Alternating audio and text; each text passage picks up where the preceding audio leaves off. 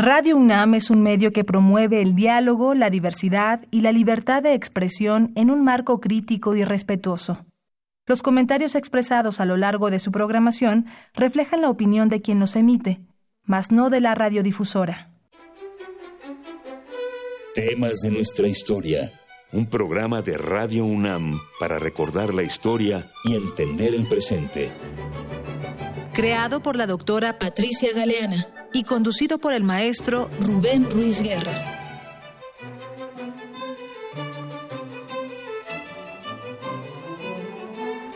Buenos días, bienvenidas todas, bienvenidos todos a temas de nuestra historia, un programa de radio que nos ofrece Radio Universidad Nacional Autónoma de México para que aprendamos un poquito de nuestra historia. El día de hoy platicaremos acerca de la producción de cacao y la libertad de comercio en la Nueva España ya por el siglo XVIII. Para ello tenemos aquí al doctor Jesús Hernández Jaimes. Bienvenido Jesús. Muchas gracias Rubén. No hombre, al contrario, qué gusto que estés con nosotros. Les recuerdo nuestros medios para comunicarnos. El teléfono en cabina 5536 8989 Repito, nuestro teléfono en cabina 5536-8989. Tenemos una página de Facebook, temas de nuestra historia, tenemos un Twitter, arroba temas historia, y les recuerdo también que estos programas se graban para ser subidos como podcasts en eh, la página oficial de Radio Universidad Nacional Autónoma de México. Vamos a hablar acerca del cacao de sus usos, de su producción, de su comercialización, en fin. Pero antes de eso, permítanme presentar a, Jesús, quien es un doctor en historia por el Colegio de México, pero tiene una formación muy sólida previa a su, a su eh, eh, entrada a, esa institución. Eh, de Educación Superior. Él es licenciado en Ciencia Política por la Universidad Autónoma Metropolitana, es licenciado en Estudios Latinoamericanos por la Facultad de Filosofía y Letras de nuestra institución, de nuestra UNAM, y es maestro en Historia Moderna y Contemporánea por el Instituto de Investigaciones, doctor José María Luis Mora. Él ha sido multipremiado, un artículo en especial acerca de eh, la comercialización del cacao que se llama El fruto prohibido, el cacao de Guayaquil y el mercado novohispano en los siglos XVI y hasta el 18 obtuvo el premio al mejor artículo de historia colonial por el Comité Mexicano de Ciencias Históricas. También recibió el premio Fernando Rosenzweig a la mejor tesis de maestría en historia económica, otorgado por la Asociación Mexicana de Historia Económica y obtuvo una mención honorífica en el premio Francisco Javier Clavijero en el año 2014 en la categoría de investigación. Su línea actual de investigación me dijiste que es. Ah, actualmente estoy ocupado en estudiar el anticomunismo en América Latina y obviamente a los actores que están detrás, detrás de esta expresión, que son grupos eh, conservadores, este, eh, generalmente, bueno, algunos liberales ortodoxos, entre otros. Mm. ¿Entre qué años y qué años tu tema de estudio? La del periodo de la Guerra Fría. Estamos hablando de qué años? 1945, 1990 más o menos. Ah, muy bien. O sea, un cambio radical. Un cambio radical. Habías estado estudiando, pero realmente muy importante. Necesitamos muchos estudios sobre esa materia. Hace unos programas apareció por aquí un personaje singular, el cacao nos apareció en una mención eh, eh, tangencial cuando estábamos hablando acerca del cultivo del tabaco, la competencia por el uso de la tierra en la Nueva España, ¿no? de que si se utilizaba la tierra para cultivar tabaco, se utilizaba la tierra para cultivar vainillas, se estaba mm, mencionando en ese momento como un instrumento muy importante que se exportaba hacia hacia Europa justamente para la producción del chocolate allá, que eso se estaba dando a finales del siglo XVIII, principios del siglo XIX. Al respecto del cacao, el, el naturalista Alexander von Humboldt dijo algo interesante. En ninguna otra parte la naturaleza ha concentrado tantos nutrientes valiosos en un espacio tan pequeño como el haba del cacao, el, el, grano del cacao, una enorme cantidad de nutrientes. Y esto parece ser que tiene una larga historia y una larga tradición en el consumo del, del cacao. Tendríamos que recordar que el cacao es un producto americano, así como la papa es uno de esos productos que América le dio al mundo a raíz de lo que algunos llaman el encuentro de dos mundos y que ahora está muy debatido si fue conquista, no fue conquista, hubo genocidio, no hubo genocidio, en fin, muchos elementos así. Pero en fin, lo que sí sabemos es que desde el México prehispánico el cacao era consumido particularmente por las clases altas, hasta donde yo recuerdo, ¿no? ¿Podrías recordarnos un poco más acerca del uso del cacao de época prehispánica, principios de la época que llamamos colonial? Claro que sí, Rubén. Eh, el cacao eh, no solo es americano en sentido amplio, es, específicamente es mesoamericano. Digamos, la zona productora más importante en la época prehispánica, pues va a ser precisamente lo que dice el sur-sureste de México, y Centroamérica, por supuesto. Más tarde el cultivo se va a expandir a otras eh, áreas de América, más al sur, particularmente lo que es eh, Colombia y Venezuela sobre todo, que en su momento van a ser eh, Ecuador, por supuesto, la zona de Guayaquil, que se van a convertir en zonas productoras de cacao muy, muy importantes ya para el siglo XIX, incluso reemplazando a las zonas productoras de Mesoamérica.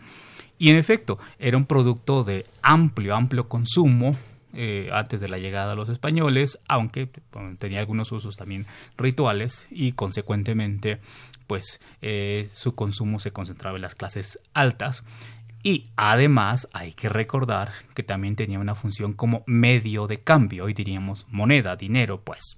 Era el el, medio de cambio que permitía todas las transacciones comerciales en el área mesoamericana, algo muy importante, digamos, las mercancías se evaluaban en cacaos, en granos de cacao, y eso es eh, fundamental para que lo entendamos. Chile. Eh, su consumo pues era un líquido, una bebida. Digamos. Hoy pensamos el chocolate generalmente en sus, en sus dos eh, expresiones, una líquida, una bebida, o también las barritas de chocolate sólidas. En ese momento hay que pensarlas básicamente como una bebida fría, ¿sí? que se preparaba. Combinada con, agua. Combinada con agua, básicamente, en algunas zonas también con eh, masa de maíz. Ah, bien.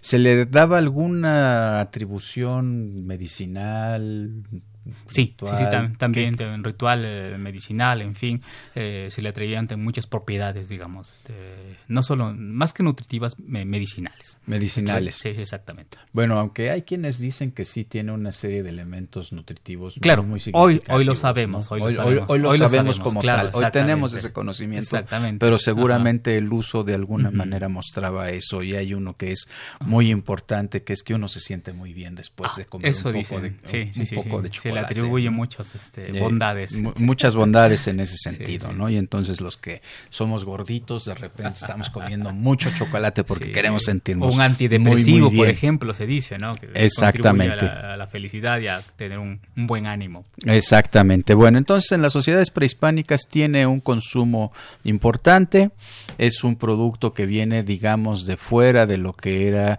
el el, el, el mexica, ¿no? O sea, lo que conocemos occidentalizando el, término como el, imperio, mexica, ¿no? Pero iba de fuera, ¿no? Iba ya de por las costas de Guatemala, fundamentalmente, el Soconusco, no sé exactamente. Fundamentalmente, sí, aunque hay que señalar que se producía un poco más al norte, incluso hasta las costas de Jalisco hacia abajo. Lo que pasa mm. es que con el paso del tiempo eh, estas costas dejaron de producirlo por básicamente por la debacle demográfica, la población indígena que habitaba esas costas pues este casi desapareció y quienes sobrevivieron fueron utilizados para el trabajo de la zona minera del Bajío. Entonces, digamos, el, al fin de cuentas el cacao se concentró más hacia abajo, pero se cultivaba un poco más arriba también. Bueno, pero para llegar ahí tendrían que pasar por el, el, el, el imperio Tarasco, ¿no? Exactamente. Entonces, bueno, eso, eso implicaba otro problema porque mexicas y tarascos no se llevaban, muy bien, que digamos, ¿no? En cambio, los mexicas sí. lograron establecer una ruta comercial hacia el sur, particularmente el Soconusco, ¿no? Entonces, bueno, hay una producción muy localizada, hay un uso que se hace en, eh, en, en México Tenochtitlan como un elemento importante, tanto de consumo como medio de intercambio, es, es algo que, que sí hemos sabido de tiempo atrás. ¿Qué sucede cuando llegan los españoles? ¿Qué sucede cuando una vez que se logra este contacto, no lo califiquemos ahorita, este contacto y se va construyendo la nueva sociedad? Bueno, los españoles le agarraron el gusto al chocolate rapidísimo. muy pronto se aficionaron a él, pero además, obviamente, se percataron del uso que tenía como medio de cambio y lo utilizaron como tal. O sea, durante el siglo XVI, ya en el periodo de eh, dominación española, el cacao va a seguir funcionando como una moneda. Los españoles lo utilizan también, si no lo adoptan como moneda.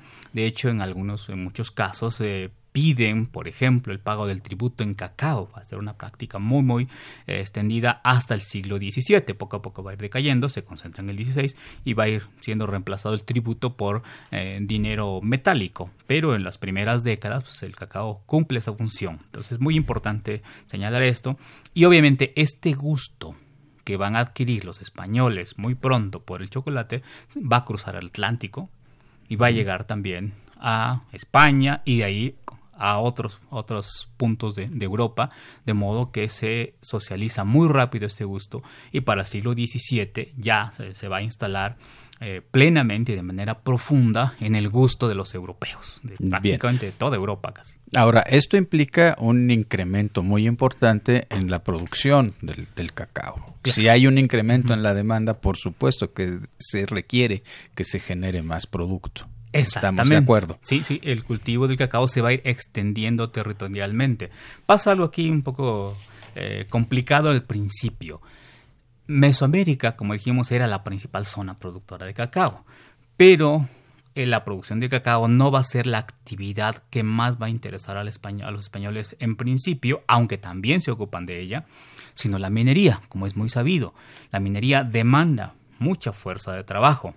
Al mismo tiempo hay que subrayar que durante el siglo XVI hay una debacle demográfica indígena muy importante que genera obviamente escasez de fuerza de trabajo, de brazos, para la producción tanto de cacao en las haciendas cacoteras como de la minería.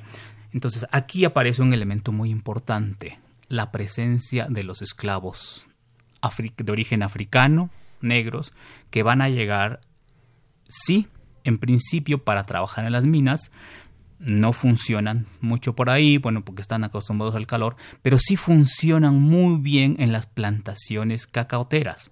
Entonces de ahí que el cacao esté muy vinculado a la presencia, al arribo de la población esclava de origen africano. Eso es muy importante. Entonces, chocolate, cacao y población africana están muy vinculadas.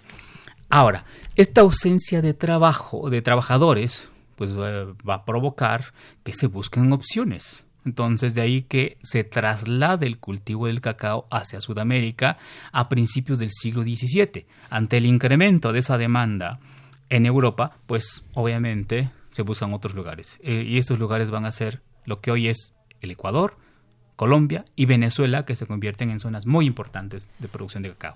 Ah, perfecto. Muy bien, vamos a seguir sobre esto, pero ha llegado el momento de nuestro primer interludio. Vamos a escuchar Somos hijos del cacao, interpretada por Andrés González.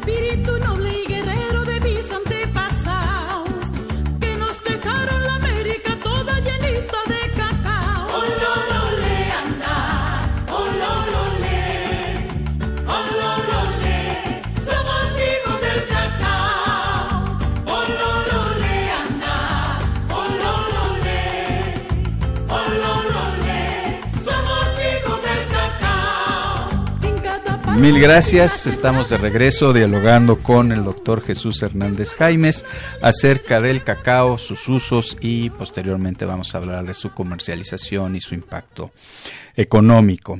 Bien, estábamos entonces, Jesús, en que hay una asociación muy importante que tiene que ver con la necesidad de, vamos a decirlo así, aunque suene muy feo, importación de mano de obra esclava para poder trabajar en las plantaciones del cacao. Nada más, permíteme recordar un asunto. Hemos estado hablando de plantaciones por el lado del Pacífico, ¿no? Hablaste de Jalisco, hablamos de Soconusco. ¿Del lado del Atlántico hay alguna? Sí, claro. Por lado, en el caso de la Nueva España, en Veracruz. Aunque eh, ya para el siglo XVII prácticamente se deja de producir eh, cacao, ¿sí? Eh, y se va a concentrar en, Tabasco fundamentalmente. Y por supuesto, eh, más hacia el, hacia el sur, eh, pues Colombia, pero sobre todo Venezuela, pues da hacia el Atlántico, la zona de mm, Maracaibo, por supuesto, que va a ser quizá, y Caracas, en Venezuela, que van a ser las zonas más importantes en las cuales se va a producir cacao, que va a tener como destino fundamental, pues Europa. España particularmente. Particularmente, pero también invaden el mercado mexicano. También, también, sobre todo, sí, sí, ambos, eh, ambas zonas sudamericanas, la de Venezuela y la del Ecuador, la zona de Guayaquil, van a contribuir también a satisfacer el mercado no hispano. Aquí está la paradoja. Dijimos ya que la Nueva España, en la parte sur, es la principal zona productora de cacao en el siglo Y antes de la llegada de los españoles, pero para el siglo XVII en adelante, XVIII, la producción novohispana ya no es suficiente ni siquiera para satisfacer la demanda interna. De ahí que se tenga ahora que importar del sur. Bien, pero más paradójico todavía es que se necesita esa importación pero el régimen colonial español lo impide. ¿Estamos en lo cierto? Esa es otra paradoja también. Sí, hay que recordar que la corona española impuso una serie de restricciones comerciales entre las colonias, entre sus posesiones americanas. Entonces, comerciar entre Nueva España y el Perú, por ejemplo, el virreinato del Perú, al cual pertenecían estas zonas productoras que acabamos de mencionar, pues era complicado. Entonces, pero la demanda era tal que ese comercio se da a pesar de la prohibición. Entonces va a ser uno de los productos más contrabandeados a lo largo de los siglos XVII y XVIII. Van a llegar eh, cargamentos importantes, sobre todo por el área del Pacífico, la zona de Acapulco, Huatulco, Cihuatanejo. Van a llegar eh, continuamente barcos y que entran con diferentes subterfugios sí, reitero, de contrabando, pero van a encontrar aquí siempre funcionarios o personal eh, civil que van a facilitar este, este comercio porque se necesita. Claro, parecería que el sistema colonial español está hecho justamente para eso establecer prohibiciones, no permitir que haya un flujo digamos, razonable, digo razonable, no absolutamente libre, razonable de mercancías, pero es un sistema que por otra parte genera funcionarios que pues se hacen de la vista gorda con, por medio del intercambio de algunos valores eh, con los comerciantes o con los transportistas, ¿no? Es una de las paradojas del sistema colonial español y eso es lo que nos hace pensar a veces que no hay relaciones entre las distintas colonias españolas en América, pero por ejemplo en este caso es muy claro que la región de Guayaquil está estableciendo un comercio muy vivo, muy importante hacia eh, en las costas de Guerrero y de las costas de Guerrero el producto va hacia la Ciudad de México. Esto estaba asociado también en el caso del Pacífico con intentar controlar el flujo de los bienes del galeón de Manila, ¿no? Porque el galeón de Manila llegaba a las costas de San Blas, por ahí, luego ya a Acapulco, y mucho de esa mercancía se iba hacia Lima porque era un muy buen mercado para estos productos de lujo. Entonces les preocupaba también controlar este tipo de cosas. El hecho concreto es que el cacao que viene de Guayaquil eh, viene por medio del contrabando. Pero también hay otro elemento. Parece ser que los productores venezolanos no están muy contentos con que se eh, eh, comercie el cacao de Guayaquil. ¿Es cierto eso? Es cierto, totalmente. Mira, aquí hay que recordar que el único comercio permitido de cacao legal entre la Nueva España y en este caso con el virreinato del Perú, antes de que se creara el virreinato de la Nueva Granada, y al, cual pertenecería, se incorporaría Venezuela, pues era el del cacao de esta zona precisamente. ¿sí? Entonces, eh, la producción de cacao de Venezuela tenía como destino la Nueva España y Europa, fundamentalmente estaba prohibido el comercio de cacao con Guayaquil, pero los guayaquileños se van a colar en el mercado novohispano y también en el europeo, pero sobre todo en el novohispano, que les queda mucho más cerca. Reitero, porque hay demanda, pero además tienen una serie de ventajas comparativas sobre el caraqueño, el venezolano. El cacao de Guayaquil es más, un poco más amargo, y consecuentemente preparar las barritas de chocolate requiere de una mayor cantidad de azúcar. Obviamente el azúcar, al ser más barata que el cacao, pues abarata el, eh, abarataba el precio total del chocolate. Entonces de ahí que fuera más barato y por consecuentemente más adecuado para el consumo de las clases bajas de la Nueva España y particularmente de la Ciudad de México de bajo poder adquisitivo. Entonces recordemos que el chocolate es un producto de amplio, amplio consumo, no solo las clases altas, también las clases bajas, y estas van a consumir el cacao obviamente más barato, y el más barato es de Guayaquil. Entonces ahí se abre ese espacio para, para que se introduzca este producto para enojo, por supuesto, de los caraqueños, ¿sí? y que se van a dedicar obviamente a cabildear directamente en Madrid para eh, presionar para que se prohíba y se impida el cacao de Guayaquil. Y sí, y, en contrapartida los guayaquileños también van a mandar eh, sus apoderados, sus representantes a las Cortes de Madrid para intentar conseguir el permiso y lo van a conseguir ya muy tardíamente, hasta fines del siglo XVIII, ya en el contexto de apertura comercial practicada ya por la corona española en todos sus, sus dominios americanos. Y podríamos traducir el término cabildear que utilizaste con llegar con dinero por delante para darle a la corona que la corona pudiera convencerse de las bondades de una decisión de esa naturaleza. Hoy diríamos, bueno, untar las manos de con, billetes de quien haya que hacer en la corte española, por supuesto. Que era parte del sistema colonial español. la corona necesitaba muchísimo dinero porque estaba en un tren de gastos muy importante en Europa, entre otras cosas, metido en una serie de guerras que hubo a lo largo de todo el periodo. Exactamente. Entonces eso es como muy importante. Y Bien, valdría la pena subrayar que estas decisiones de restringir el comercio se tomaban en Madrid y no necesariamente atendían las necesidades de los dominios americanos. Y eso va a ser un reclamo de los funcionarios americanos de este lado, incluyendo a los virreyes. Entonces, de ahí que a veces los mismos virreyes toleraran este comercio ilegal convencidos de que respondían a una necesidad y a una demanda social. El cacao era parte de la que ya hoy llamaríamos la canasta básica del alimento de toda la gente. De, ese, de ese tamaño era la importancia del cacao. Sí, eso es bien, bien importante que lo señales, ¿no? Esta necesidad de eh, eh, traer un producto está, que es tan importante, que es de consumo cotidiano, particularmente las clases populares lo requieren, es un buen energético, ¿no? tiene, una, una, cantidad de grasas y de proteínas, una serie de elementos más que lo hacen un energético muy importante, gente que tiene que trabajar mucho, para poder ganar valdría hacer una aclaración, aunque sea obvia, pero creo que no está de más. No están todavía en el mercado algunas bebidas actuales. El café no se consume ni el té, por ejemplo, que son también otros energéticos. Es decir, la única bebida que hay en ese momento equiparable es el cacao. Ya, esto es importante tenerlo en mente. Bien, entonces, la corona española va haciendo esa serie de decisiones que tratan de restringir, el mercado reclama la producción o la obtención del producto y así se van desarrollando las cosas.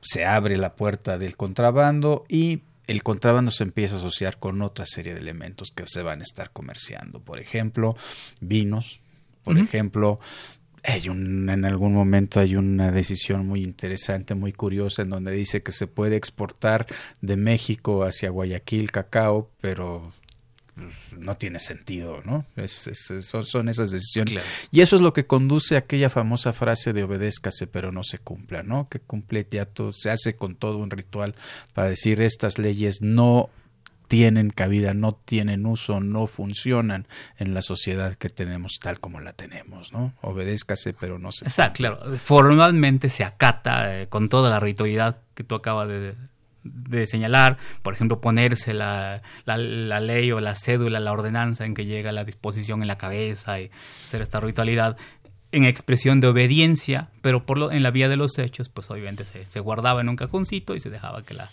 que, la práctica, la práctica siguiera, siguiera su curso. Sí, exactamente. Bien. ¿Cuándo es que empieza a cambiar esta situación?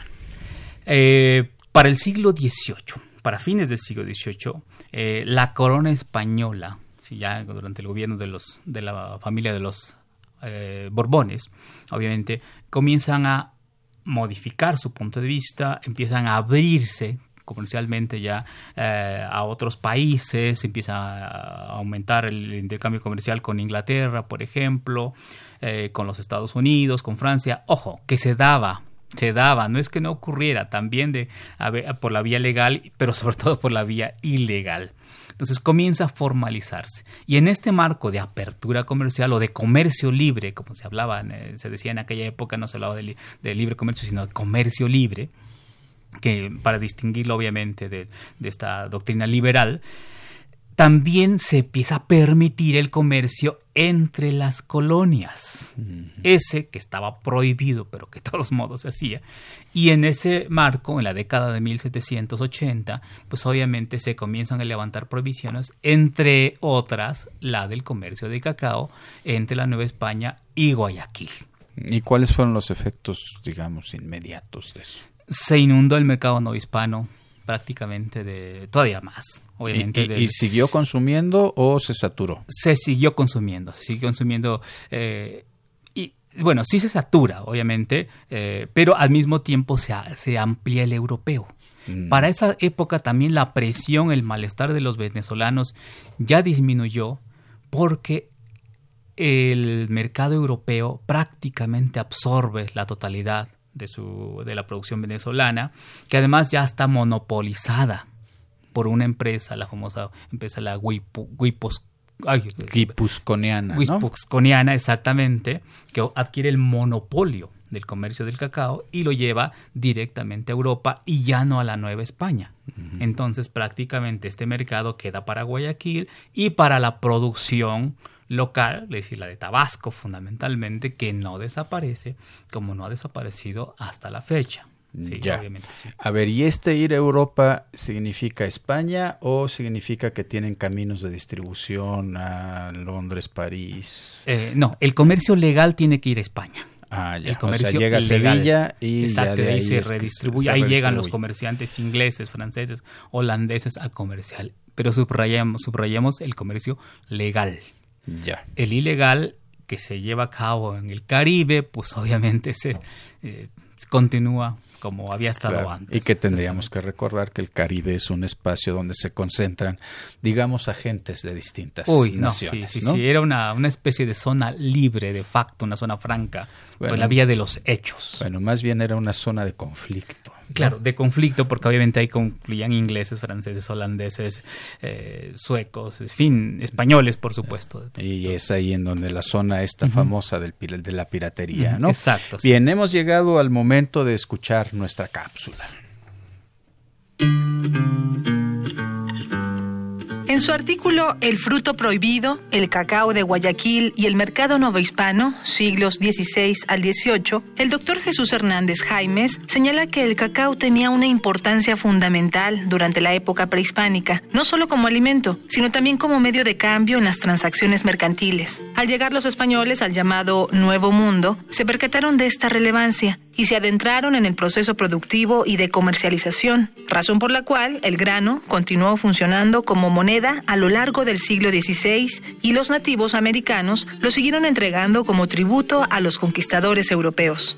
Cuando los españoles llegaron a la Nueva España, El cacao que se consumía en el Valle de México provenía fundamentalmente de las costas, tanto del Pacífico como del Atlántico, así como de Tabasco y del Soconusco. El consumo del chocolate se popularizó en la Nueva España y a principios del siglo XVII se difundió exitosamente en buena parte de Europa. Se convirtió en el segundo producto comercial americano más importante para la corona española, solo superado por la plata. Se cree que en México no había distinción social por el hecho de beber chocolate. Se sabe que en el virreinato los indígenas continuaron preparándolo principalmente durante sus festejos y como acompañamiento de los tamales y del pan dulce. Estas costumbres marcarían una diferencia notable con Europa, donde se sabe que el chocolate fue un consumo social muy difundido entre los religiosos, con una imagen elitista asociada al deleite de los aristócratas. De acuerdo con el investigador, el incremento de las plantaciones novohispanas durante los primeros años de la llegada de los europeos fue vertiginoso. Por ejemplo, en la provincia de Colima, la primera siembra española de cacao registrada data de 1528. Treinta años después, ya se había plantado un millón de árboles. Los conquistadores no solo fueron desplazando a los indígenas en la producción del cacao, sino también en su comercialización. Antes de la llegada de los españoles, la semilla ingresaba a México Tenochtitlan, llevada por los pueblos tributarios y por los comerciantes llamados pochtecas. Después de la conquista, los indígenas continuaron introduciendo el grano, pero ahora era propiedad de los encomenderos, de los dueños de plantaciones o de comerciantes españoles, quienes lo intercambiaban por mercancías en la Ciudad de México que luego vendían a elevados precios en las regiones donde tenían ascendencia, todo con el apoyo de las autoridades virreinales. El cultivo del cacao llevó una sobreexplotación de las tierras, pero sobre todo de la población indígena, que se encargaba de las labores del campo en situación insalubre y de precariedad. Las enfermedades y la sobreexplotación a que fueron sometidos los indios causaron una merma significativa de la población. El descenso de la producción cacaotera que acompañó al de la población indígena y la expansión al mismo tiempo del mercado nuevo hispano obligó a los españoles a buscar una solución a la falta de mano de obra. La respuesta a este problema fue la importación de mano de obra esclava africana. Sin embargo, a pesar de esta mano de obra, no fue posible darse abasto con la demanda del cacao, por lo que fue necesario expandir las zonas de cultivo a Sudamérica. Durante las primeras décadas del siglo XVII, su producción se extendió por Sudamérica, de tal forma que Caracas, Maracaibo y Guayaquil se convirtieron en las principales zonas productoras y comercializadoras del fruto, superando a la Nueva España. La importancia del cacao y de la búsqueda del país por recuperar el prestigio de su venta se ve reflejada hasta nuestros días. En 2019 se declaró el 2 de septiembre como el Día Nacional del Cacao y el Chocolate, como una forma de concientizar a la población mexicana de su consumo y nuestra relación histórica con dicho alimento.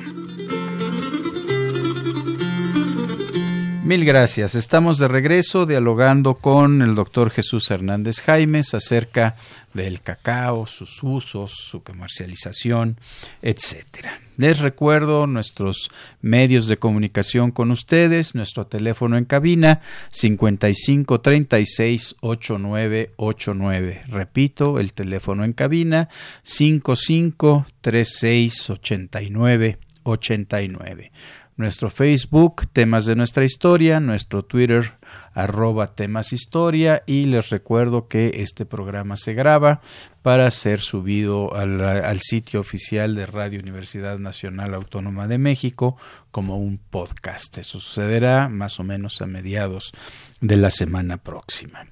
Bien, este incremento de la producción, esta ampliación del mercado, esta necesidad de ir encontrando nuevas formas y de ir encontrando trabajadores que puedan aguantar las condiciones del trabajo, porque hasta donde entiendo, para la producción del cacao se necesita muchísima humedad y esto se da en regiones fundamentalmente de clima cálido. Tropical. Tropical, ¿no? Eh, bueno, pues entonces fue necesario traer trabajadores que pudieran aguantar esas condiciones en términos de las condiciones climáticas y los, las condiciones de salud también, porque está, vivir en esas zonas no solo implica aguantar el calor y el agua y el sudor, sino sí, claro. alimañas, etcétera, ¿no? Sí, ahí yo quisiera que nuestra audiencia quizás reflexionara un poquito, hiciera esta asociación entre la presencia hasta la fecha de población de origen africano en ciertas zonas de América, Venezuela, Colombia, Costa Rica y en el caso de México, la costa de Guerrero, fundamentalmente y parte de Oaxaca. Esta población pues, que está en esas zonas son descendientes de esos primeros esclavos que fueron llevados a esas zonas costeras a producir fundamentalmente, cuando no exclusivamente o casi exclusivamente, cacao. Eso es muy importante. En Costa Rica, mencioné Costa Rica, ahí llegan más tarde, hasta el siglo XIX, pero hay que recordar que Costa Rica se convierte en una zona productora de cacao ya de manera tardía. Entonces va a ser, van a ser llevados también trabajadores de origen africano más tarde, pero eso explica por qué en Costa Rica también hay una población afrodescendiente importante. Y podríamos pensar también en la costa del Atlántico, Veracruz, hacia el sur, hacia Tabasco. Exactamente, sí, sí, sí. Y de repente hasta un poco en Yucatán, ¿no? Las primeras haciendas yucatecas o muchas de las primeras haciendas yucatecas también producían cacao. También, y toda la costa del, del Atlántico, eh, la parte norte de Veracruz y la en el Pacífico, como mencionamos al principio del programa, hasta las costas de Jalisco. ¿Sí? Ahí también hubo una presencia importante de población africana en el siglo XVI, pero claro, cuando dejan de producir cacao ya en el siglo XVII, pues esta población de origen africano se diluye un poco. De ahí que actualmente no haya mucha evidencia fenotípica de este legado, pero de que hubo una población importante afrodescendiente eh, en esa zona, eso es un hecho. Aunque hay que recordar que los afrodescendientes estaban en toda la Nueva España, incluso el norte, que hoy parecería que es una zona donde la población blanca predomina, hay, hubo también población. Presencia fenotípica te refieres a que se ven como tal, a los rasgos físicos, físicos, ¿verdad? Pero bueno, por ejemplo, en Michoacán sí todavía quedan algunos de estos, de estos rasgos. Exactamente, o en Guanajuato. O en Guanajuato, perfecto. Bien, entonces estábamos con esta ampliación del mercado. ¿Hubo un cambio en los usos del cacao? ¿O se siguió manteniendo lo que había desde la época precolombina? Sí, hubo, muchos cambios. Uno, el más importante probablemente, es que dejó de funcionar como medio de cambio, como moneda, como dinero. Eso prácticamente se, casi se acaba en el siglo XVII.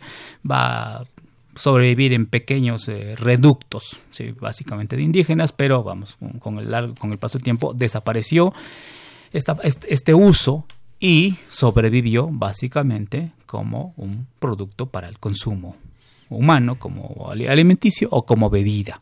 ¿sí? Y claro, ya con el paso de los años y con su popularización, sobre todo en Europa, pues obviamente va a adquirir numerosas formas de presentarse este chocolate ya en barras sólidas, a grado tal que eh, en el imaginario de muchas personas el chocolate se asocia con Suiza, por ejemplo, ¿no? Como uno de los chocolates más, más ricos, más deliciosos, pero pues no, no olvidemos que el el cacao, el chocolate, el, pues es americano en, sus orígenes. Exactamente. Lo que sucede es que allá se procesa, se, le añade vainilla, se le añade azúcar, se le añade leche. Exacto. Y entonces eso lo que, lo que le Canela y todo lo demás. Exactamente. Hay una apropiación ¿sí? en Europa del, del cacao como lo hubo de otros productos, ha dado tal que hay productos americanos que hoy forman parte de la dieta básica de algunos países europeos. Por ejemplo, la papa para los las chips para los ingleses, ¿no? Los británicos, ¿eh? Claro, claro, que no, y que además la papa salvó a los irlandeses de, la enorme hambruna que fue verdaderamente terrorífica, ¿no? Pero en fin, regresemos al uso del cacao. En, em, cambia la idea, cambia el sentido, por ejemplo, el imaginario de lo que se genera cuando se consume cacao. Eh, sí, sí, sí. Yo creo que este sentido ritual, por ejemplo, y elitista que tenía en sus orígenes desaparece. Se vuelve un producto ya popular también en Europa. Y ya es este, eh, ya no solo alimenticio, sino también se le atribuyen otras, incluso se le van a atribuir en sus momentos ciertas virtudes afrodisíacas y cosas así que originalmente no tenía y que incluso van a llevar a que en, dentro de la Iglesia Católica hay algún intento en el siglo XVII de prohibirlo, sin éxito, ¿no? Sí, sí, se decía que motivaba ciertas pasiones o estimulaba ciertas pasiones Imagínate, eh, y prácticas pecaminosas. Imagínate a los internos en los monasterios o en los Por eso conventos que se- consumiendo sí. ese tipo Sí, de los productos. monjes, los frailes consumían mucho, mucho Es- chocolate. eh, eh, entiendo que era un producto que era muy muy socorrido por por ese sector de la población, vamos a decir. Exactamente, sí. Bien.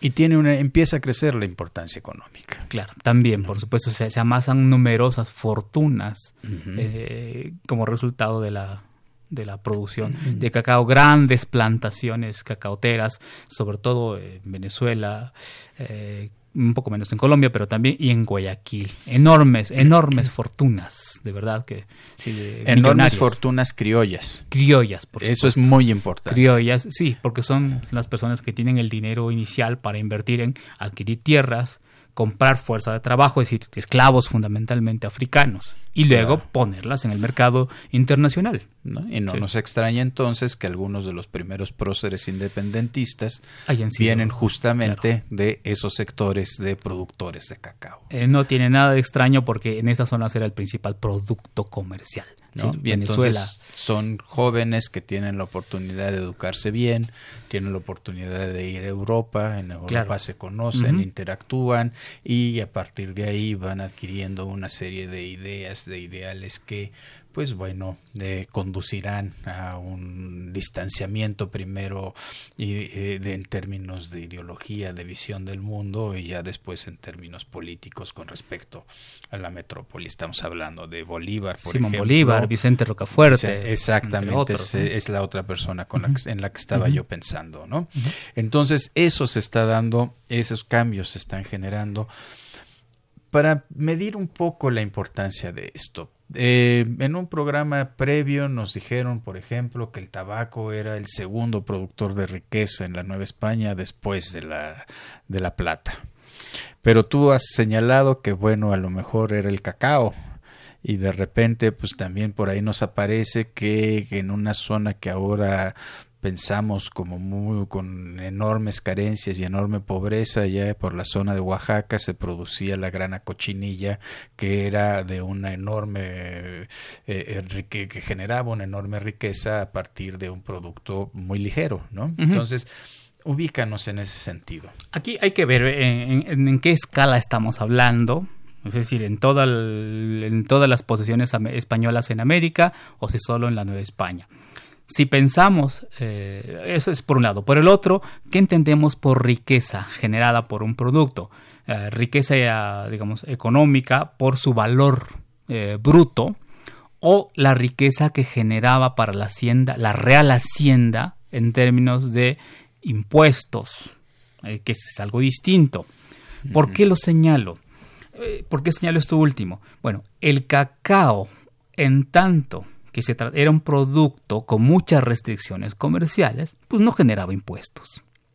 Es decir, buena parte de las ganancias que generaba no iban a parar a las arcas de la Real Hacienda, a diferencia de otros productos que tenían, digamos, sobre los cuales había un control mayor, en tanto que eran legales. Si la legalidad facilita el control precisamente eh, tributario, el control fiscal, caso concreto de la grana cochinilla y sobre todo del tabaco. ¿sí? El tabaco hay que recordar que ya también un producto de amplísimo consumo, tanto en América como en Europa, este, genera un producto legal, por supuesto, una droga legal, genera recursos importantes para la Real Hacienda que motivan que para la década de 1760 sea, se convierta en un monopolio de la corona española, es decir, la corona española decide hacerse cargo de la producción, de la manufactura, de todo el tabaco, de los pudos, del rapé, y además controla- controlar y restringir el cultivo del tabaco a ciertas zonas. Entonces sí, el tabaco va a ser el producto que por sí solo, después de la minería, después de la plata, va a proporcionar la mayor cantidad de ingresos a la Real Hacienda. Más que el tabaco, más que, perdón, que el cacao, no lo podemos saber, reitero, porque cacao se, se movía por un circuito ilegal. Pero se, movía por un circuito ilegal en términos de la comercialización, para la, importación, etcétera. Pero me imagino que ya cuando llegaba el producto hacia el consumidor final, que ahí sí no tengo yo claro en dónde se consumía. Sabemos que el, para el pulque había pulquerías, claro. Eh, eh, en fin, eh, sabemos que para el tabaco había estanquillos. ¿Cómo se distribuye el cacao? El chocolate se vendía, eh, bueno, para todos los sectores sociales. Había vendedores, hoy diríamos hoy ambulantes, mm. eh, indígenas, gente pobre, que iba con su, un pequeño recipiente en los tianguis, por ejemplo, de la Ciudad de México, vendiendo chocolate, así al, minoreo. Mm. Claro, va, se va a intentar prohibir, sí, por supuesto.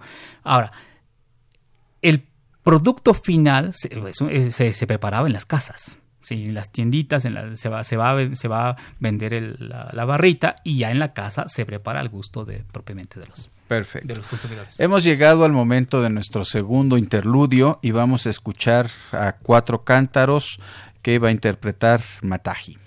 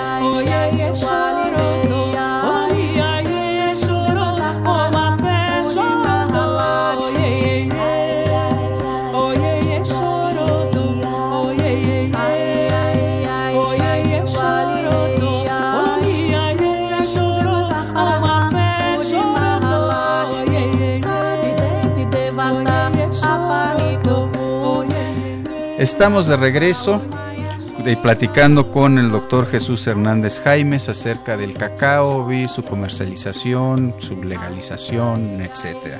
Eh, me están pidiendo que les eh, repita los nombres de la, música que, se ha tocado en este programa. La primera fue Somos Hijos del Cacao con Andrés González y la segunda, el Cuatro Cántaros eh, interpretando Mataji. Me preguntan que, cuál es el disco en donde se encuentran.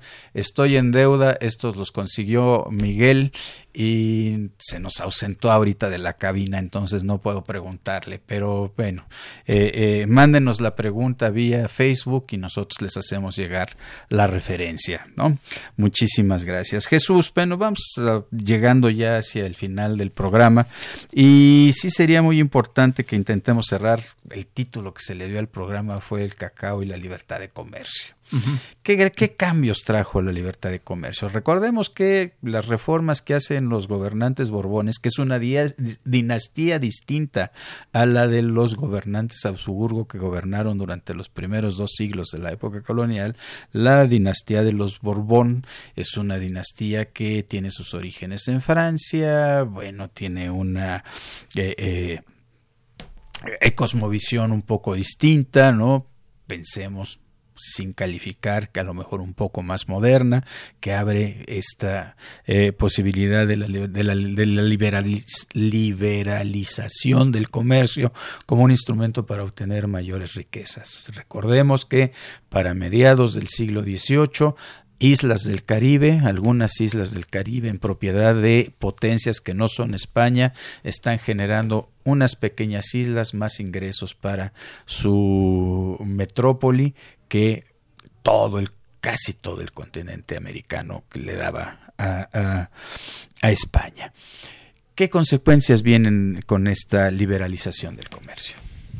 Bueno, eh, en primer lugar habría que señalar es la ampliación del consumo, todavía mucho más, se potencian, eh, sobre todo en Europa, se inunda Europa de cacao, pero también América. Aquí ya no estamos hablando América, eh, hablo América en su conjunto, porque hay que subrayar que también en Estados Unidos el cacao y sus derivados se convierten en un producto de consumo muy, muy apreciado. Ya para el fines del siglo XVIII, los estadounidenses, ya independizados desde la década de 1770, 1776, eh, también están entrando al mercado del comercio, también por la vía ilegal inicialmente y después por la vía legal. Entonces, buena parte de ese mercado que se abre, pues tendría eh, para el cacao tendrá que ser cubierto también por la producción fundamentalmente venezolana. Entonces, eso es fundamental. Ahora, el cacao, como decíamos en el bloque anterior, va a permitir que se amasen grandes fortunas en Venezuela, un poco menos en Colombia y en Guayaquil, a grado tal que van a ser el producto en torno al cual se, van a, se va a articular, el producto económico en torno al cual se van a articular naciones. Caso de Venezuela, el caso de Guayaquil, durante todo el siglo XIX, ya en el periodo independiente, pues es el, el, cacao será el primer producto de exportación, aquel que les permitirá insertarse en el mercado internacional. Sí, eso es, eso es fundamental. Es decir, de esa importancia será el cacao en algunos países. Y por otro lado, pues hay que señalar también que se convierte ya en un producto global, es decir, que está en todo el mundo, está, está ya este, consumiendo. Eso, eso me parece que es fundamental y va a ser potenciado este proceso por la apertura comercial, precisamente de fines del siglo XVIII y sobre todo ya en el siglo XIX. Y se ampliarán las zonas de producción también. Se va, sí, hacia África, por, ejemplo. Por una parte en África, que es un productor muy importante que abastece el mercado europeo, ¿no? Eh, y por otra parte, algunos otros países de América, de América Latina. Pensemos que Brasil, que ahora es el principal productor de cacao, si mal no recuerdo. Estamos pensando que Bolivia también tiene una parte importante dentro de esto. La República Dominicana, que tiene un cacao de una calidad verdaderamente impresionante impresionante, ¿no? Entonces estamos hablando de que se dan las posibilidades de que este, este producto, como tú lo dices, se globalice y sea parte de la producción y sea parte de la actividad económica en muchas partes. Muchos países tropicales. En, muchos países tropicales que tienen eh, eh, ámbitos tropicales. Hasta la fecha. Hasta la fecha. Eh, mencionaste, por ejemplo, las grandes fortunas de Venezuela, las grandes fortunas en Guayaquil. En México hubo algún, bueno, en la Nueva España hubo algún, alguna casa que se convirtiera en importante en términos de importadora del, cacao y eso. Fíjate que no, ya, aquí en Nueva España en ese sentido no va a ser tan importante. Digo, se, se, produce en Tabasco, hasta la fecha sigue siendo quizá la zona más importante de, producción de cacao nacional, aunque em, hasta la fecha actualmente esta producción no satisface la demanda nacional, se tiene que importar, ¿sí? como ya ocurría desde el siglo XVII. Entonces, no vamos a tener esas grandes, grandes fortunas. Claro, los comerciantes, los que introducen, los introductores de cacao ya legal a fines del siglo XVIII, no se van a dedicar exclusivamente a importar cacao, sino son las grandes este, familias, estos eh, que están en el consulado de comerciantes de la Ciudad de México, sí, los Iraeta, por ejemplo, los Iracheta, que comercian, entre muchas otras cosas, eh, cacao, además de otros. los Icasa, por supuesto, sí, que los Icasa, por supuesto, introducían cacao ilegal. Eh, muchos de esos grandes comerciantes introducían cacao antes de la, de la apertura y legalización del comercio cacao, de cacao por el Pacífico, ya lo introducían legalmente, ilegalmente, perdón, por Acapulco. Entonces, también estas grandes comerciantes son los que controlan el comercio también por Veracruz, pero reitero, no se dedicaban a eh, importar exclusivamente cacao, introducían muchos otros productos. Ya, y esto nos ayudaría a entender algunos fenómenos que suceden con la independencia y después.